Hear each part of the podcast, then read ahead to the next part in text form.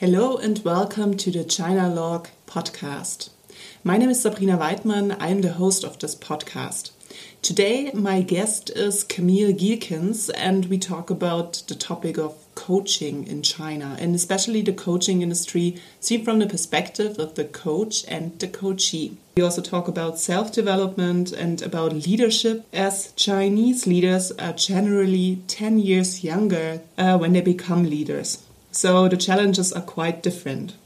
Apart from that, we also talk about um, how coaching can change entire company cultures and, for instance, reduce the attrition rate of employees, which is really high in China. So it's really worth listening to this podcast to get some new insights from Camille. And I would also like to invite you to rate and review the podcast on iTunes. The more listen, the more rate the podcast, the higher it comes up in the reviews the more people will know about this podcast and can then also listen to the podcast. So please help me out here. If you use iTunes as a podcast player, I would really appreciate it if you could rate the podcast. Thank you so much, and yeah, have fun with this episode.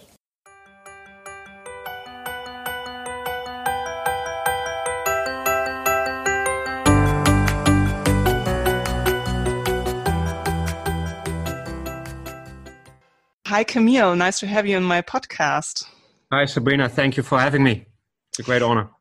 Um, so, as you know, this podcast is about people who like China or have some kind of passion for China. And you've mm. been living in China for quite long. So maybe you can introduce us a bit about like why you've been there and what you're doing.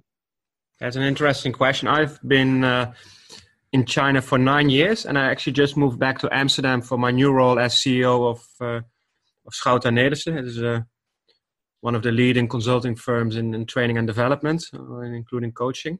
Mm-hmm. Actually, I moved to China uh, nine years ago uh, for my wife. My wife uh, moved for her work from, from Amsterdam to uh, to Shanghai. Oh, okay. And I really wanted to support her in that that move. So I followed her and then build build up my own career in in China as well. But my wife made it all happen in the beginning. Okay, so you didn't have anything to do with China before actually moving there, or were there some connections not, already? Not completely true. I had a, a global responsibility at a, a, Dutch multinational called Reed Elsevier. Okay. Um, that's a, a, scientific, of a publisher of, of scientific information. Mm-hmm. And in that global responsibility, I travel a lot in, in Japan, Taiwan, China, had to meet clients, to work with our teams in the region. So actually, I, had been in, in, in the APAC region a lot. Okay. Yeah. So quite some experience in working working there. And you knew knew what you're up to when moving there. uh, in a year, yes. You know, I'm I'm also a coach, and in coaching we also say it's about dancing in the moment. And oh, so yeah. I moved without really knowing what what I was going to do there. But then uh, yeah, after just a few weeks, I uh, was already full, full, full of projects. So that that moved really quick. Uh, being full of project means uh, having coaches in China already, or were you working as a as a coach at that time, or? I uh, my my background is in strategy consulting. Mm -hmm. and my passion also really in, in translating strategy of connecting strategy and people, and coaching is a big part of my uh, my approach. Mm -hmm. My first role was actually in in a in a fashion company, mm-hmm. and I became the GM of their their production part. That was mainly for Inditex, that's the, the holding company of Zara, Massimo Dutti, and it was more in, in, in streamlining the production. Mm-hmm. Yeah. So uh, working a lot with international teams, making things happen. I developed a shared vision, making things happen. And because I didn't know the industry and didn't know the country, asking a lot of questions was was a very powerful approach to uh, yeah, to create a different way of working. Yeah. Okay. And how did you get to working as a coach then? Like, did you leave that company at some point and do your own business, or did you do that at the same time, or for the company? Or I, uh, after three years, I moved to um, to Schouten, China, mm -hmm. just like a, a, local. So that was, uh, I say, like a local, the local company of, of our of Schouten and Nelissen company, which I'm currently leading, uh, leading my role as CEO. So they had mm. two offices in China, one in Shanghai, one in Beijing and mm-hmm. I became the CEO of that company um, after three years in China, and later on, I became responsible for the whole APAC region. And you were also working as a coach, or basically arranging, yeah. or like what was your your no, key I, uh, yeah. I always really love um, love facilitating workshops. Uh, always been involved as a coach, both of individuals, but also been doing a lot of team coaching. Mm-hmm. And in China, I really loved also working with, with the local companies. Did a lot of work with, for example, Tencent. Mm-hmm. Or we did a lot of work with Huawei. Uh, so it's also really working as a coach myself uh, as well. Can you tell us um, about what it's like in the Chinese market, like in terms of self development or career development? Um, mm. Um, do they take a similar approach as we do in Europe? Like, um, or my assumption would be that um, working for Tencent is very different than working for a real Chinese state-owned company or something, or is that actually changing and they really have a proper approach towards um, career development and? Mm. You know, a very good question, Sabrina. First, let me say what I really admire in. Uh, but first, I have to say that China is so big, so it's difficult to generalize. yeah. And what I see in China is that the average age of, of the people, of, of leaders in China, is, is, relatively young. Now, on average, they are like 10 years younger than, than the leaders I work with in, in Europe or in the US. And that means that people in their, their 30s have an insane amount of responsibility and they are often leading divisions of hundreds of people. Mm. While in, in Europe, you're at least like 45 or usually are a little bit older. Mm. And, and, usually, what I see in, in Europe or US, that people also have a, a little bit more for, of more formal background. Yeah, so mm. if you look at, uh, for example, they they had leadership lessons at, at their business school, or they have they know about situational leadership or coaching models, coaching style leadership. Those are all terms often people are often very familiar with. Mm. And in China, it's different. So you've got relatively young people mm-hmm. with an insane amount of responsibility, a lot of pressure, so not a lot of time, and also the willingness to make it happen right now. What I often feel is that the Chinese leaders they really have a great sense of urgency to make things happen, and that creates a very different environment for coaching. So, so okay. the the coachee is very different from here, for sure. I also okay. with a, with a very different question so it's mainly about um, speed and uh, less experience in leadership. Um, yeah, and, and a bigger responsibility. So that the, yeah, okay. Mm-hmm. the challenges in this job are often a lot bigger because companies are growing very quick. Mm. Um, and then as a young person, you are leading the, these big divisions without a lot of experience, without having a formal education. And then people often say, hey, wow, I'm what am I going to do right now? that mm. often feels unsafe, or people feel, hey, I've been in, I've been working in this company for a long time, and now I need to lead it. How am I going to do this? And I've been coaching quite a lot of young people who have been in that position, who are in that position. Yeah. Okay. Then, yeah. Yeah.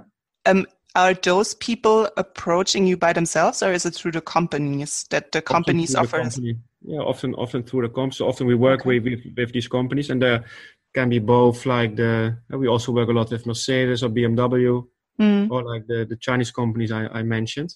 And what I see in, in China is that the, the Chinese coaches have a, a, great drive or a, a big drive to uh, to grow. Mm. And they're really open and, and willing to change and willing to make that that transformation. That's what coaching for me is really about. to make a big step in your your personal effectiveness. And then because they are young have relatively little experience, often first look at more the, the hard skills. How do I structure? How do I do a performance with you? But later on, you, you're really able to to touch the real essence of, of leadership and that it's really about them. Uh, who, who, who do I want to be as a leader? Uh, where's my passion? What do I want to create as, as a leader in this organization? And that's when um, I often see the real transformation happen. And so when they let go the urge to to structure, to control, and more and more the blue kind of thinking, and really uh, be the best leader they can be by opening up, be be more authentic, be be more like the person they really want to be. Mm. And often that creates also in Chinese organizations create more space for others to take the lead. And that's actually the big shift I saw in China happening over the last few years. That uh, also companies like Huawei or Tencent, this year, if, if I want to lead in such a, a fast moving environment, that top down management will not bring me there. coaching a lot of leaders to create a really different culture in, in their in their companies to to open up, to allow more more bottom up processes, to yeah, to really to to really act as as a as a whole. Okay. Yeah. Um, like uh, this sounds like it's very common to have uh, such coaching sessions or leadership programs in maybe mainly international companies is that also something for those companies that work more on a national level because you mentioned like bmw mm. mercedes mm. tencent and so on I, I see the the market in in china maturing very quickly and actually one of the key drivers i see for that is that a lot of people we work with in, in, in Mercedes, they actually go to local companies later. And so imagine you have been an HR director at Mercedes for three, four years. Mm. And then after after the period at Mercedes, they move to a, a more local company. And mm. then they bring all that knowledge, all that experience to, to these local companies. So I'm often amazed at the level of professionalism at these local companies because they, they hire the best people uh, um, in the market. And that's also what helps us to to work with these companies because the, the, people we know from Mercedes bring us to to more local companies. So that's uh, and of course often also in our position we are often working with the front runners. I'm very well aware of that. Mm. Companies who usually what I see is these are local companies who have international ambitions or have very high grow ambitions and have usually a very open open leadership. Okay. Open mentality. Uh, still, what I see is in China is that people realize very much that if you want to transform organizations, you need to start with your people. Mm. And they, they need support, and support has to be more than formal than just formal training or knowing the models. It's really about you, mm. and that's where, where coaching comes in. And I've seen uh, a lot of interest in China for coaching. I think it's one actually one of the buzzwords in, in China right now. But also, I saw a lot of transformation happening through coaching because people are really willing to to take it serious and, and make it happen. Okay. Because being a coachee really requires a lot of vulnerability, openness, uh, willing to experiment, willing willingness to make mistakes. That's all part of it. Mm. Actually, when I first thought about coaching in China, I assumed mm. that it's not as common as it is here, and um, also that it's uh, it has probably more difficulties to develop as one part of uh, leadership development.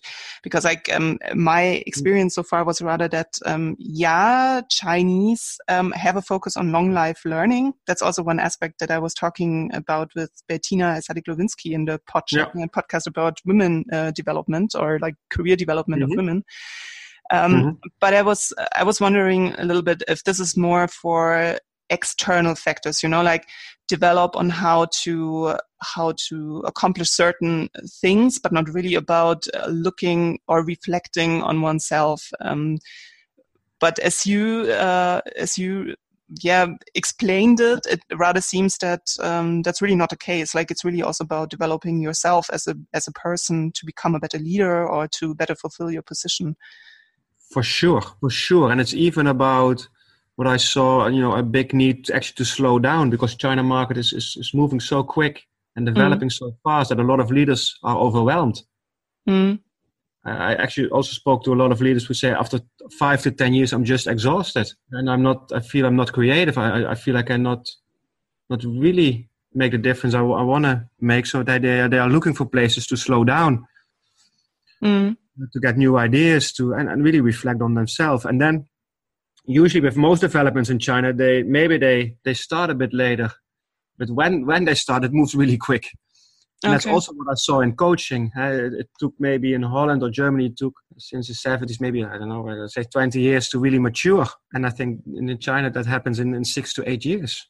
So it's, uh, it's moving quick. And, and because, again, because China market is developing so quick, I see a lot of, a big need for people actually to slow down uh, and coaching really helps you to, to slow down and reflect on yourself. But again, you, in a way, you're also right. For young leaders, it's very crucial that they understand and accept it's not just about knowledge. It's just not about the hard skills or how do you structure, how do you do this, but it's really about them and how do you create and how do you connect with your people? How do you align teams around a vision how do you show up how do you how do you act as an example in your company and more those type of questions is slowing yeah. down somehow also related to showing weakness because you you have to slow down mm. somehow mm. or my my, uh, my question comes from is basically um, in in Germany or Europe, I always have the impression that um, if you tell someone that you're actually taking coaching sessions, um, they still look at you like you're going to a psychologist or something, like something's mm. wrong with you.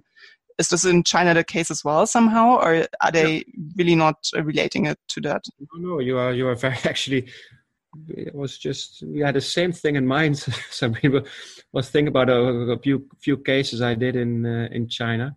Mm two things that pop up in my mind. The first, I was working with a Chinese leader, and we were, and he felt, hey, um, I'm just doing too much myself, and I cannot handle it anymore. I'm, I'm actually one of the biggest barriers to to future growth, and I want to enable the people around me to really take the lead. And while mm. working with him, we said, hey, asking more questions is, is a way to do it. So he started doing it, and the first reaction of his team was, hey, what's happening with you? We feel you are more weak than in the past why are you so uncertain? Why do you ask all these questions? Don't you know this, the answer yourself? What's going on here? And that was very interesting. And we really started working also with the team to create more coaching style culture. And then on another project, I was working with more young Chinese people. And they, and it was again about how do I ask questions? And they said, well, but when I ask questions to senior leaders, isn't that a big risk? But imagine they don't know the answer and then they lose face. It was also, that was actually a new thought. I actually did not thought about thought about it before, but young a lot of young people said to me, I cannot ask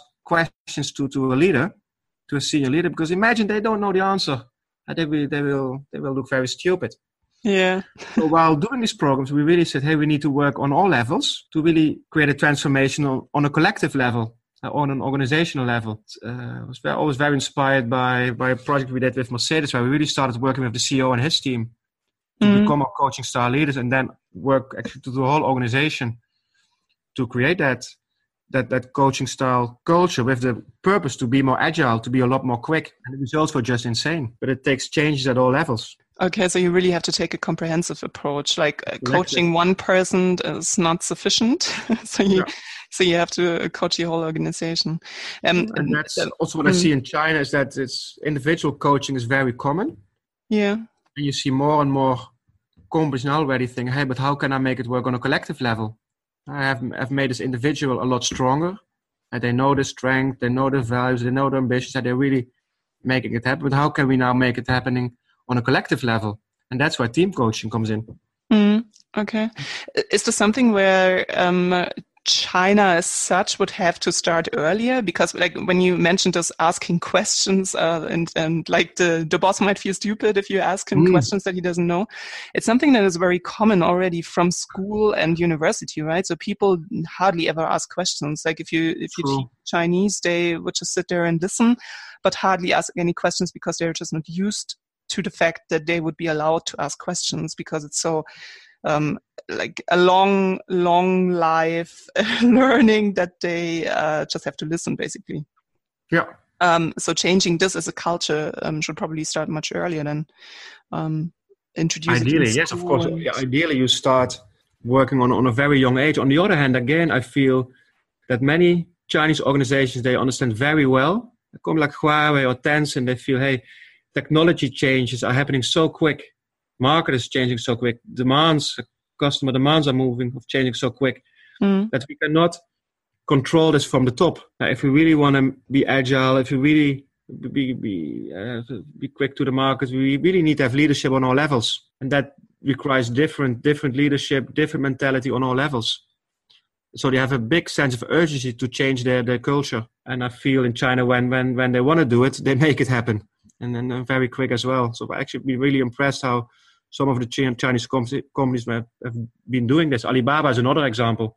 Mm-hmm. Not working with Alibaba myself, but when you read some Mr. Ma's book, a lot of these ideas uh, you, you, he's expressing in his book. Uh, which book is that? Can you can you mention it? I forgot the name, but it's uh, Mr. Ma, the founder of Alibaba. He wrote a book on his own leadership style. Ah, okay, um, maybe we can upload the name of the book yeah. in the show notes yeah. or on the on the blog entry, and then yeah. people can can see it there. Great um, idea. let's do that. Okay. Um, something I also want to ask you when you say that you're introducing a, a, culture of coaching into companies, have you experienced that this also changes something on the people and the level of uh, creativity and innovation? Yeah, insane. That's actually why I love my work. Sabrina. Actually, also see that in our own company the moment people feel, hey, I'm I'm in the lead right now. I, have got control on the things I do. I understand my position in the whole in the whole system and the value I can create in the whole system. Often people really blossom up. Mm. They are a lot more passionate, a lot more engaged, uh, and a lot more creative. And like you said, and I think, um, yeah, that's that's truly inspiring to, to see that happen. And yeah. usually, when, when you tell people to do what to do, they just follow. But when you create space for people to really be themselves and make a make a difference, uh, they will create things you you you never envisioned. I think that's really the the most beautiful part of our our job uh, to make these these transformations happen. And yeah. I saw it on an individual level, but like you said, if you can make it happen on a collective level, then the impact is is insane, and that has both impact on the results.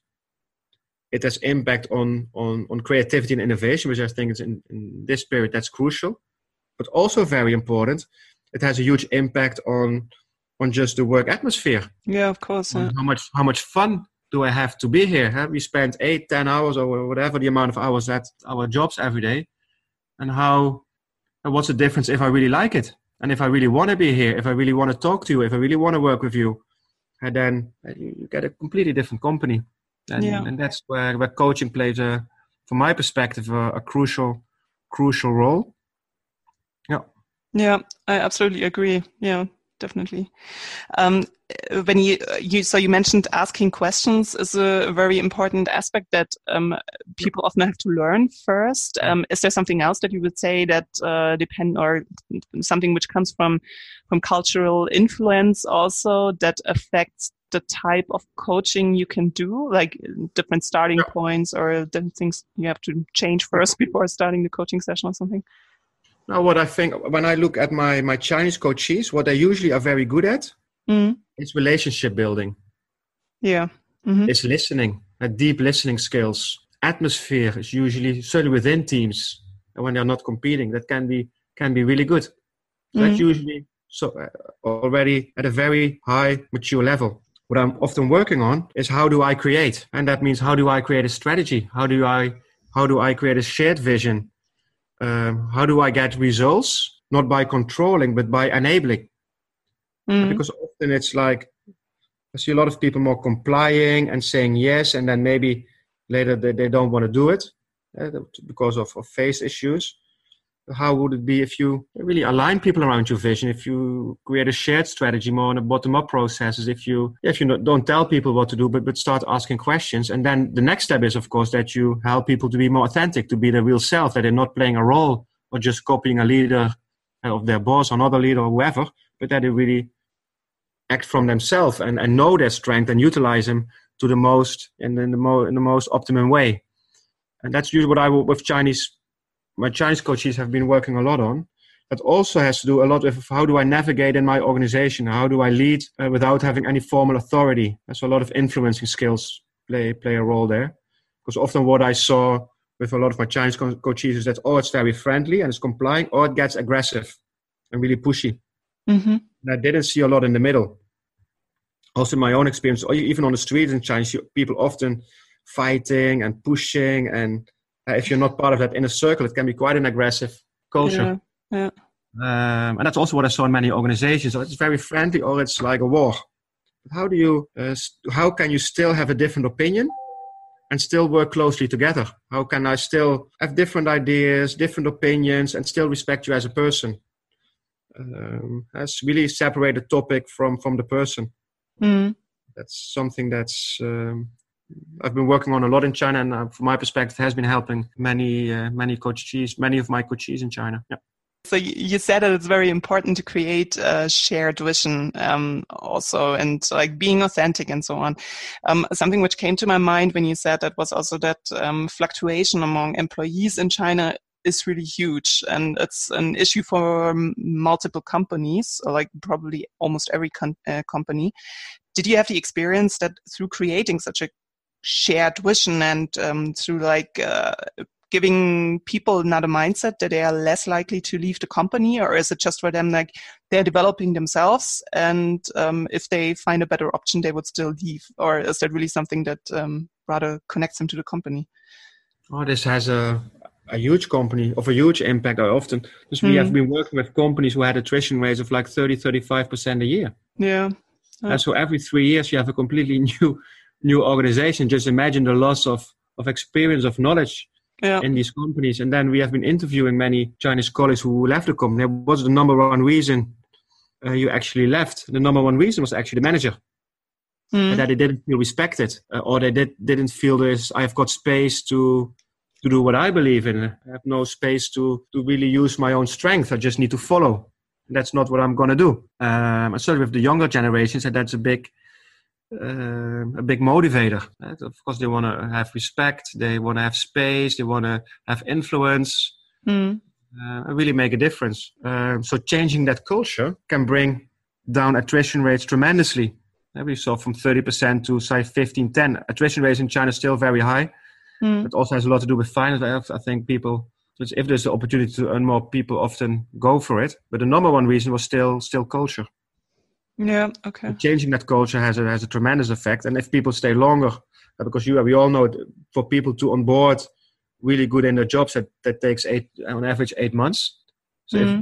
if if people leave so quick, yeah, people are not um, yeah don't even have the time to to really start performing. Yeah. And that also reduces the incentive, of course, for organizations to really invest in their people. And that's another thing. Uh, what I also saw that I see it in you, but also in China, companies ask me, hey, why should I invest so much money if people move so quickly? Mm. And then we start, of course, uh, talking with them. How can you increase that loyalty? How can you really create a more engaging culture where people want to stay? Yeah, of uh, course, culture then makes a makes a really big, big part. Culture is yeah. the number one reason people uh, people leave, and often it's not even it's culture, but also just the behavior of of, of that of your boss. Just the, the individual. That, actually, that appeared in our interviews. That that was the key reason people left. It was really the the relationship with their boss.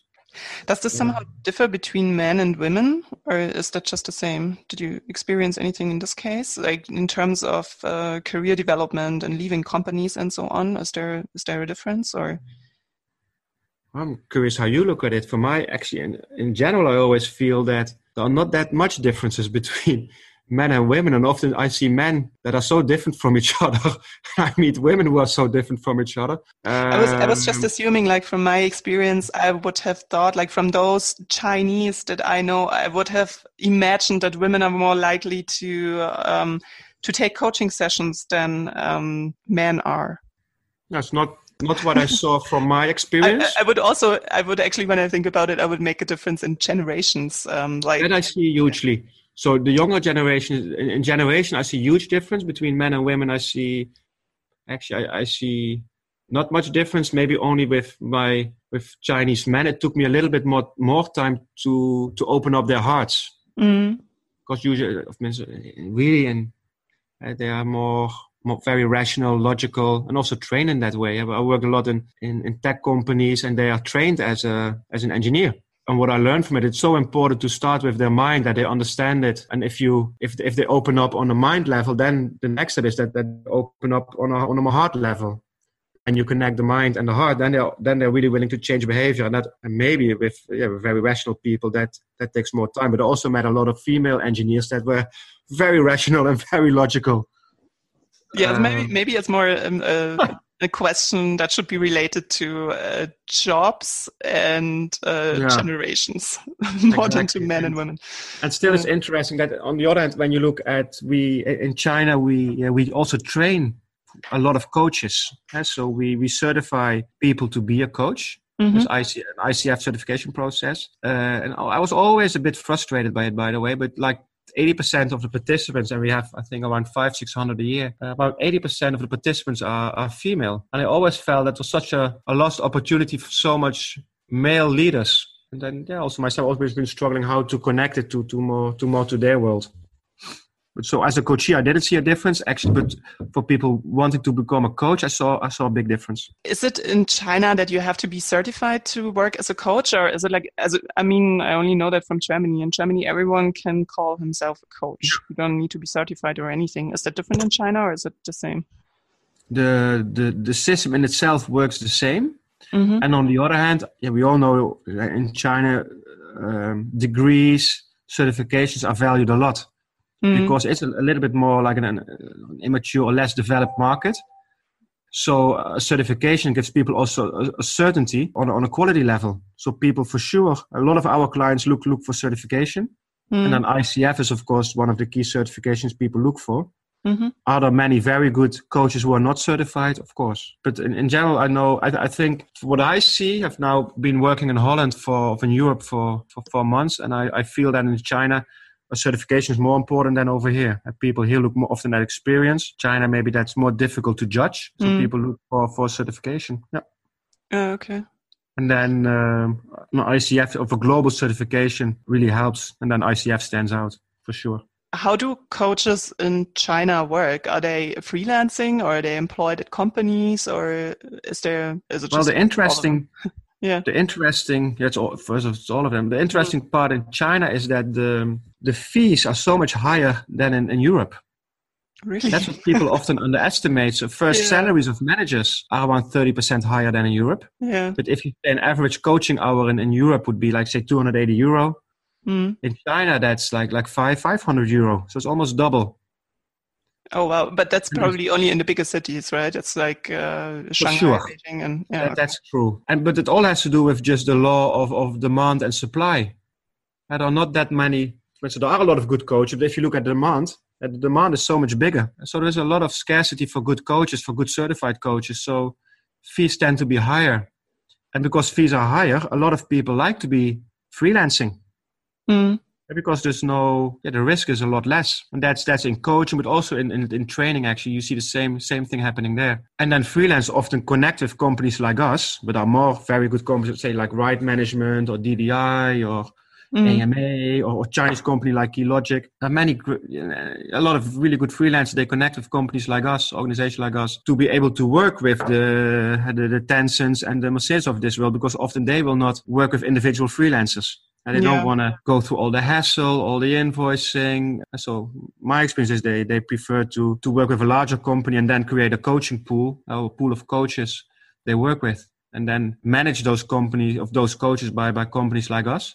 But then we work with with freelancers. And that's the model I, I, see a lot in China. And actually, I see the a similar model in, in Europe. Often, people who are a little bit less experienced, they feel, "Hey, I want to work with, I want to work full time with companies like us." But the moment they they they they're really more experienced, and then then freelancer gives a lot of flexibility uh, and ownership, which I fully okay. understand. Is coaching in China always done in Chinese, um, or like the the largest share of the coaching sessions done in Chinese, or is there also a market for coaching in English? Because I can I could assume that some of the people listening to this podcast are working as a coach and might get in touch with you. uh, always welcome, by the way. I love to be in touch and. Uh, yeah. Of course, more than nine. If I look at our own practice, Mm-hmm. And 90% of what we do is in Chinese. Mm. Um, because because it's in coaching is so important to get deep on a heart level and to really be able to express your emotions, your feelings, reflect, and that's almost always more easy in your mother tongue. I, I feel. Yeah. Coaching in Chinese is by far the the large, largest part of what we do. Mm-hmm. And then, of course, you have a lot of Chinese people who studied abroad or have been raised abroad, and the, the English is actually a lot better than mine. So for them, it's no no issue. mm.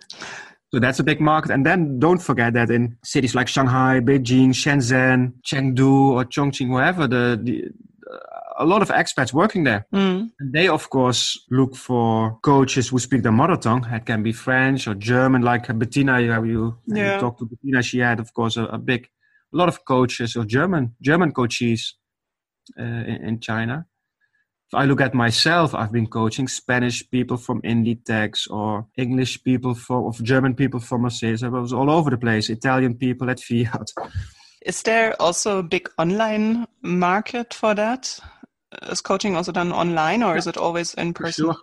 Mm -hmm. No, for sure, a big market online as well. Actually, what I what I I know actually a lot of coaches also are working in China who live abroad and often they they have some face to face moments when they are in China mm-hmm. and to really build a trust, to connect on a deeper level, and then continue the coaching uh, through like, like, like Zoom, what we are doing now. Actually, I, I if I look at myself, I'm still coaching some some people in China, and some often can be even through WeChat. I just that people type a short story of what they are facing. I ask questions, they type me back, and then when we have more time, we connect to through Zoom or a WeChat call. Uh, that happens a lot. So that flexibility creates immense opportunities to go more deep and, and to make the coaching more effective. Mm. And yeah. actually, for me, coaching on a distance can also really work because I, actually I don't see you, which forces me to listen really, really well and really focus on you. But I also believe that to really make it more more deep, you need to build a trust. So some face-to-face moments really, really help as well. Yeah. Uh, it's interesting that we um, sometimes we do team coaching. Some we, we, we do team coaching with international teams. Mm-hmm. And then people dial in from all over the world, and then we coach them. We ask a lot of, and that that, really works as well because uh, we we are not working in the same location. People in China are working with people in Taiwan, Japan, US, Europe, all over the place. And then if you really want to coach such a team, yeah, people dial in from all over the world, and then you can only do that virtually. And I saw so big big impact in those sessions as well. Okay, that sounds really interesting, um, especially as the, the, Chinese market is developing more and more. I mean, there's there's probably huge potential still to grow, but uh, it seems Same. like the, many cities are already quite far um, already in that sense, and yeah and and again what i feel what which makes it really interesting for coaches like us is that the the willingness to really transform is hmm. huge. Mm. The willingness to really reflect on a personal level is, is huge. So the impact of the coaching has no no limits almost, and that's what what's working in China is makes makes yeah makes so so interesting and also uh, fulfilling. Mm. Are you are you working with different methods also when you coach Chinese, or is it basically the same the same methods that you would use in Western countries uh, in Europe? Um, but somehow adapted like you said like you you focus more on more on uh, like creating a vision and uh, developing how to how to ask questions and things like that or are they like totally other methods that would, you would use there that you don't use here well in a way in a way my method is always the same and that's i focus on you as a coachee and i try uh, and i try to find out what really what really makes a transformation for you mm. and then my starting point is that i always believe in your potential and mm. that, that you can make it happen and that I need to dance in the moment. So I need to meet you where you are. Mm. So I'm not so that differs more per person of in between people than in, in between cultures, I feel. But of course, it has to do with a, lo- a lot asking a lot of questions. Of course, I use embodiment all the time because I know the body is more smart than our minds. We will use gestures, we will use mm. movements, we will use moments of silence what I, for me, it's very important uh, in China and Europe that, that you are committed to making the change. So there will be challenges, there will be requests. So is it different in a way? There are a lot of similarities, but sometimes you feel that a certain request just doesn't fit with a person. Some people really like to, to walk around or really embody a lot. Of other people are not ready yet. So it's really looking at what, what will, what has the biggest impact on that person in that moment. Mm and then try experiment as a coach because often you don't know how it lands. It's also just a way to be be, be daring as a coach. You need to have courage to experiment and also go out of outside my own comfort zone. And I feel certainly when you work with executives, it's so important to to do that yourself because with executives, often feel they need to also with Chinese more senior people, they need to unlearn a lot and to make a transformation because they often they know, hey, I've been there, I've done it, they're very proud of themselves. And sometimes that can be in the way. So it's a lot about unlearning and, and stop doing things. But then I also need to be showing my coachee that I'm willing to to be courageous and and to do things in a different way. Mm. I feel that's is that really I mean, that's an interesting question, and is it really different from how I work here? Probably not. I, I really like mm. your answer, I have to say. And I would almost like to say that I would uh, use this as the end of the podcast because yeah. it really shows that um, it shows that people are people, you know, like uh, you don't have to make any cultural differences because of anything. It's just like uh, focusing on the people. And I think we should all, like everyone should use this in daily life especially exactly. in our times where so much uh, talking about uh, discrimination and so and things like yeah. that, especially in Europe. Um, but yeah, when we see see it from the perspective of coaching, or maybe we should all adapt the the perspective of coaching sometimes and just see that yeah mm. uh, it really comes to the person that we're talking to and you just have to listen sometimes and uh, yeah we're we're all not that much different from each other. That's a really inspiring closing uh, sabrina. Beautiful yeah, so I thank you so much for participating in the podcast. It was really, really interesting and very deep and um, exciting insights. Yeah. Mm, thank you so much. This was the China Log China podcast. I hope you enjoyed this episode with Camille Geekins on coaching. And I once again would like to remind you that I would really appreciate your comment, your reviews, and ratings on iTunes. If you have any questions or comments, feedback on this podcast epi episode, please also feel free to leave me a message. You find my email address in the show notes. I will be back with a new episode in 14 days from now. Thank you for listening. Bye bye and 再见.